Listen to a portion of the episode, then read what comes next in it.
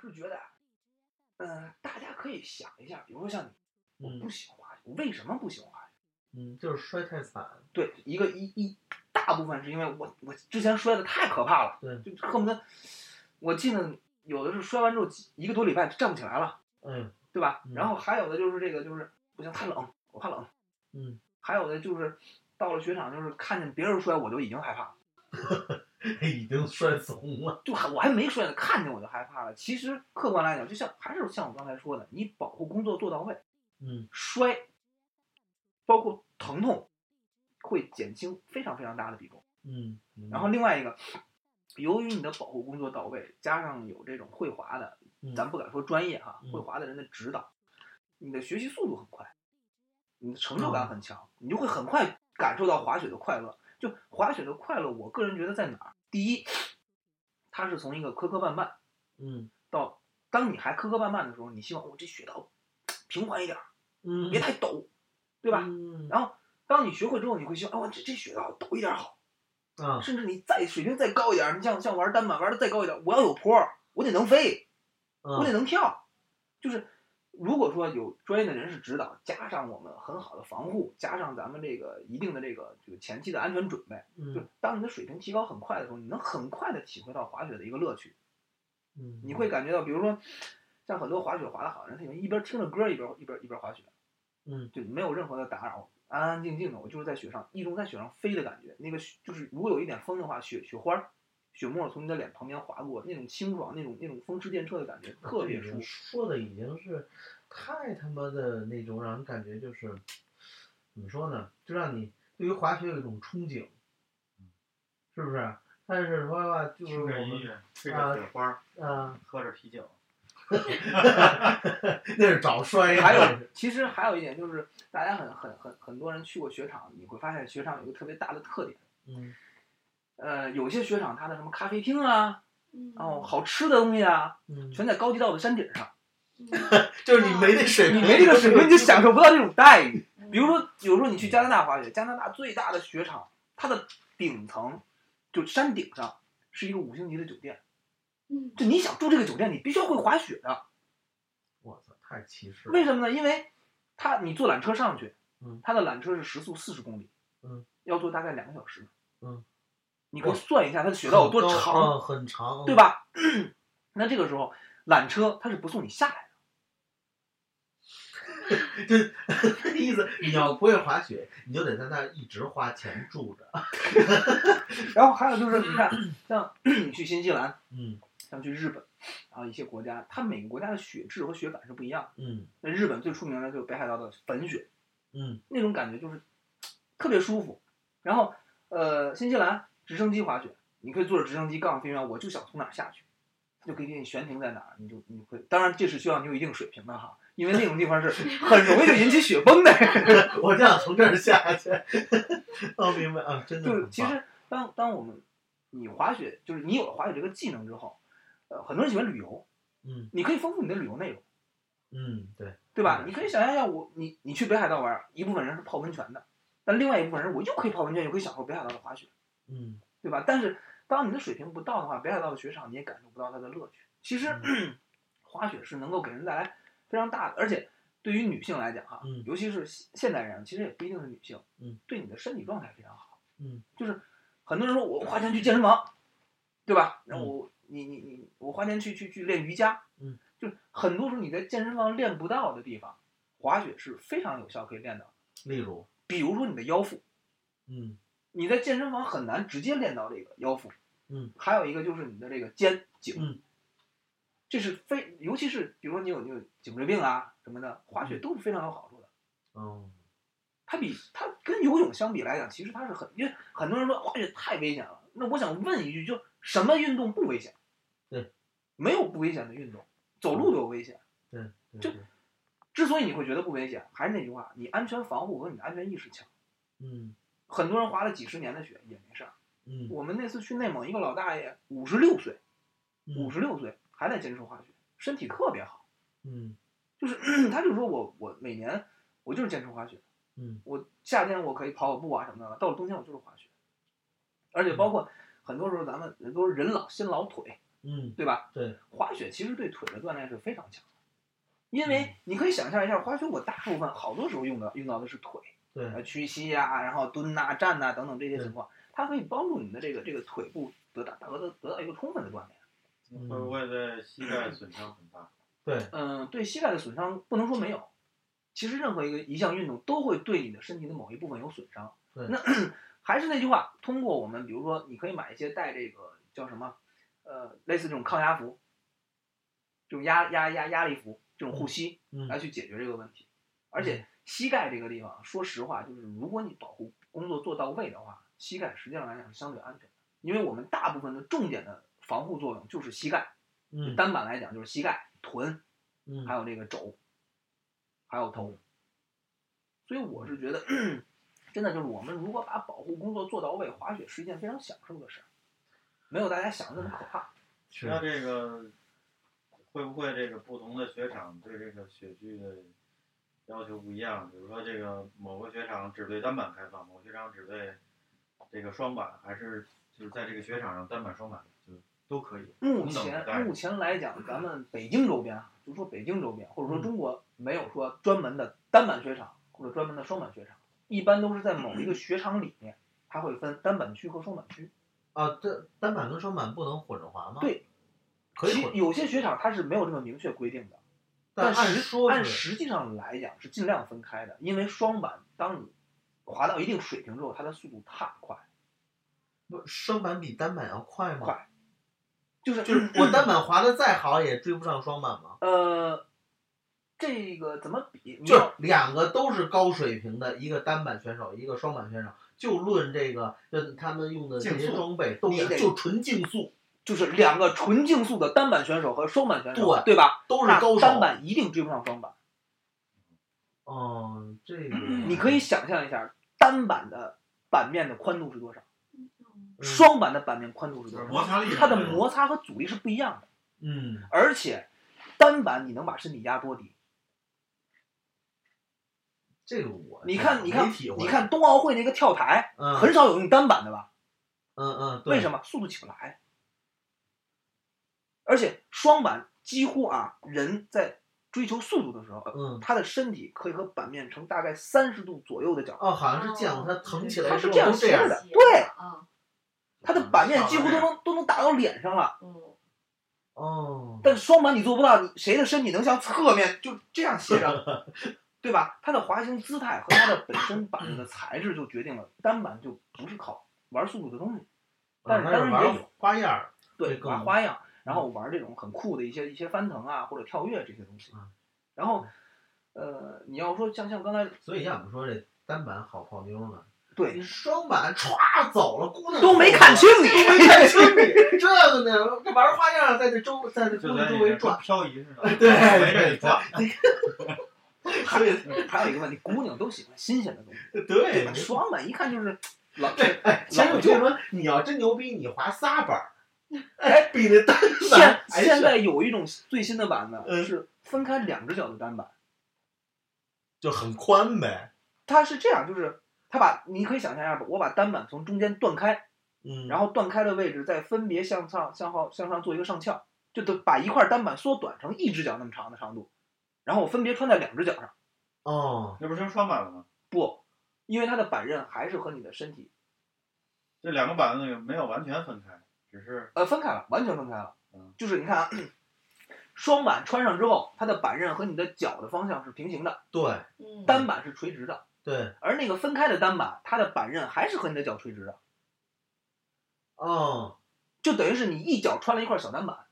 啊，所以你的滑行姿态和滑行姿势就有更多的变化，但是你控制起来就更难。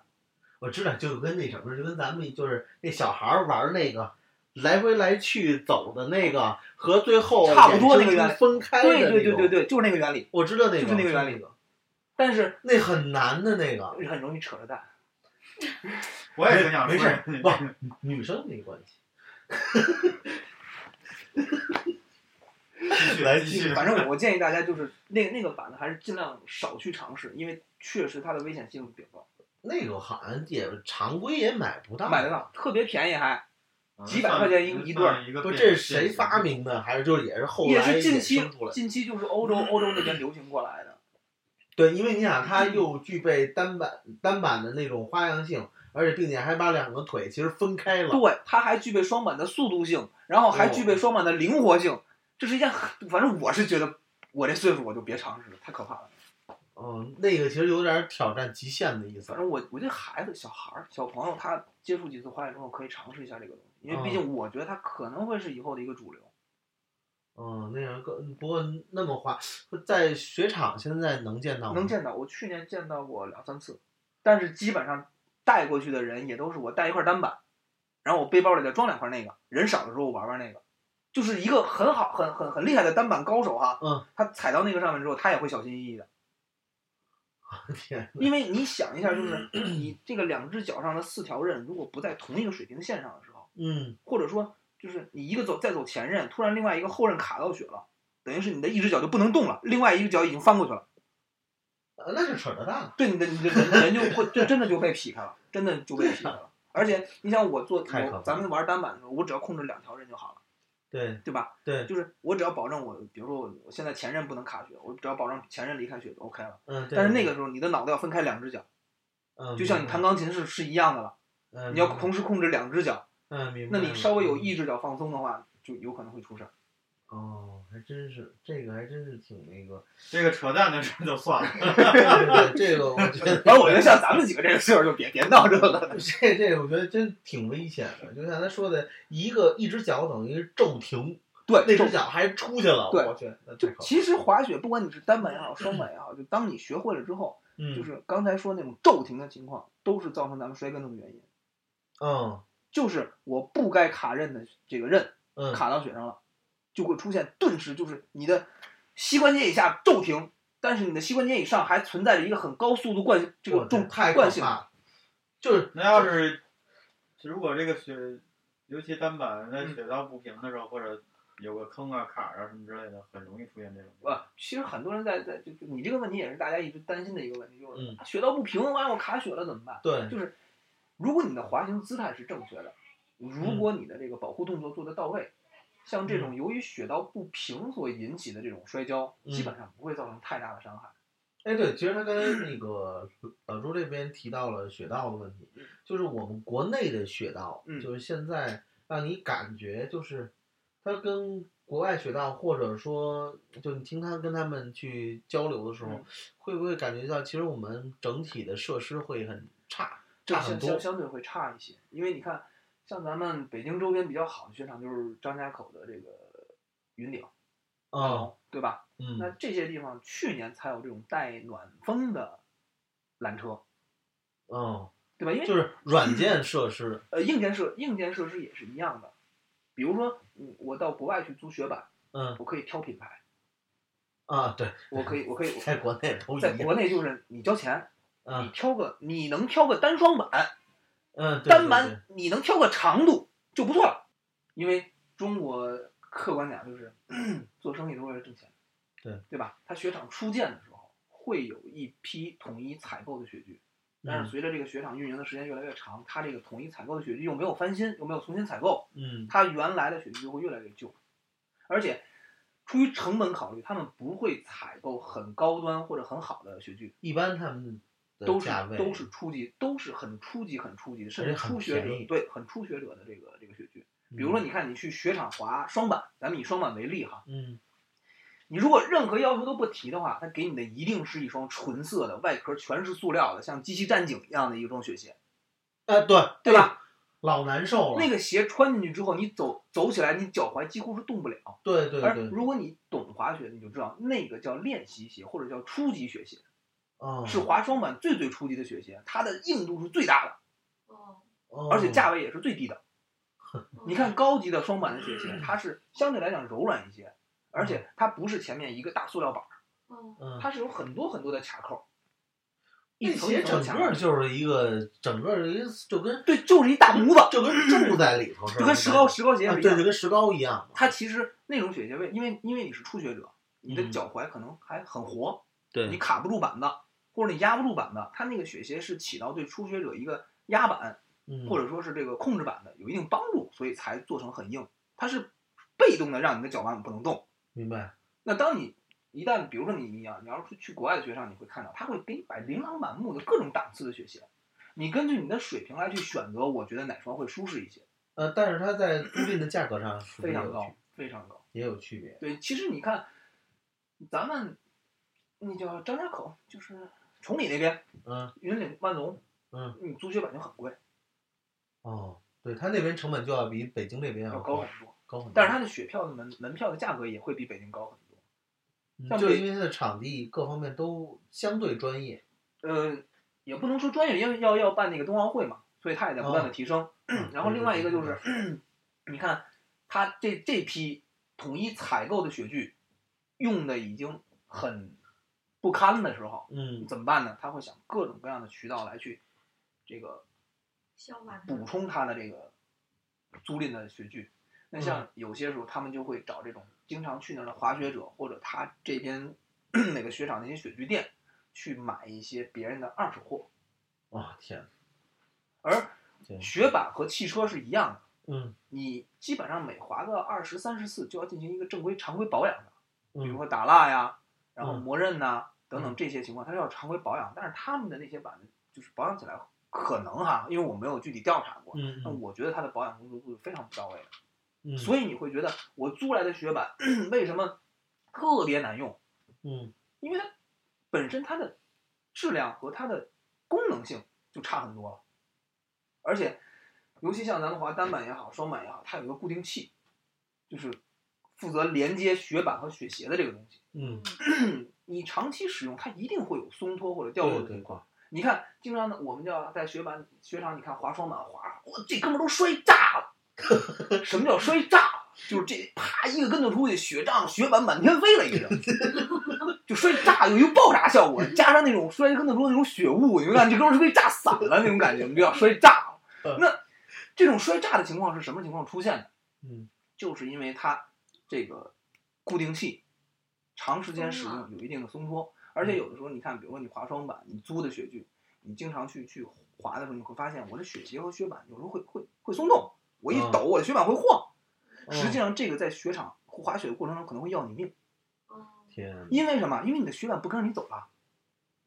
当你比如说我前面突然，比如说咱们滑双板为例哈，嗯我是一会滑的，中中级滑滑雪者，然后这个原野不太会滑，嗯他在前面啪摔一跟头，那我会急刹，双板的急刹是要把雪板横过来，用两呃两侧的外刃同时切雪，嗯，造成一个急刹的效果嗯。但是我身体横过来了，板子由于固定器的松脱，板子还是竖着，哎呀，那就会造成你的一条腿停住了，可能另外一条腿还在往下滑，那你的板头可能直接就杵到他身上。所以就是说，有些时候就血我气听完这期节目就可以不用去 了，那去什么呀？嗨从摔，然后最后讲到摔炸，然后炸完之后可能还被杵着，我天，太恐怖了！所以其实没有全湿了。基本上基本上剩不下什么了，知道吗？就是大家其实听完这些东西之后，你会觉得，就当你会滑了之后，像我们去雪场就是怎么玩儿，坐在坐在这个缆车上给下面的摔跟头人打分儿，哎，这个能打十分儿，哎，这炸得开这个。然后就是客观讲，就是我我其实不是说不建议大家去这个租用这个雪具，嗯我建议的还是就是说租用雪具达到一个什么目的，就是第一，因为滑雪后期它是一个相对来讲可能开支比较大，对，然后另外一个你一定要有一套自己的装备，是为什么呢？因为你把前期省下来的钱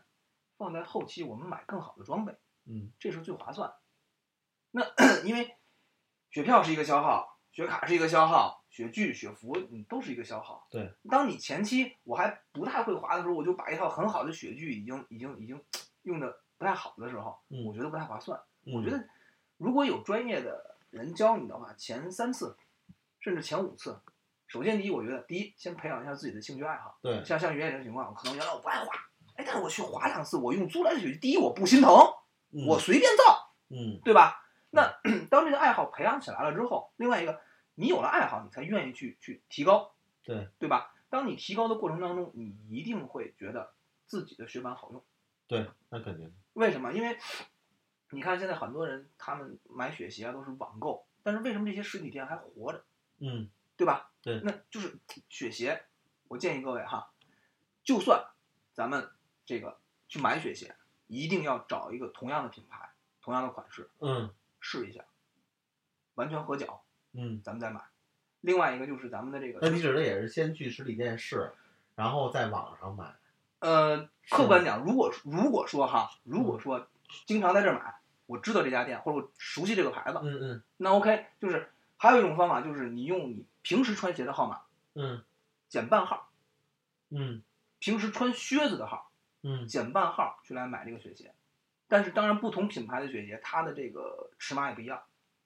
嗯，好。还是要 试一下。呃，是这样，就是我们呢，呃，今天呢也给嗯所有的友台呢，还有我们的粉丝呢留下一个悬念，然后我们呢期待呢，我们下一期的节目呢能够让我们的苏老师带着我们更加深入产品的内部，还有我们的产品的一些特性，因为下一期节目呢，我们准备给大家带来关于滑雪的装备的相关的话题。然后我们呢也希望呢，今天的这次这期节目的骤停啊，能够给大家带来下一期节目的期盼。好，呃，这里呢是 BH 玩 DLW Bravo Hotel One Delta Lima Whiskey，很高兴呢，嗯，这么多的粉丝一直收听我们的节目，然后也很很开心呢。我们今天请来了三位嘉宾，其中有一位嘉宾呢是我们的苏老师，剩下两位呢是爱雪爱滑雪的这个爱好者吧，初级爱好者。好，先送给大家七十三，我们下期节目再见。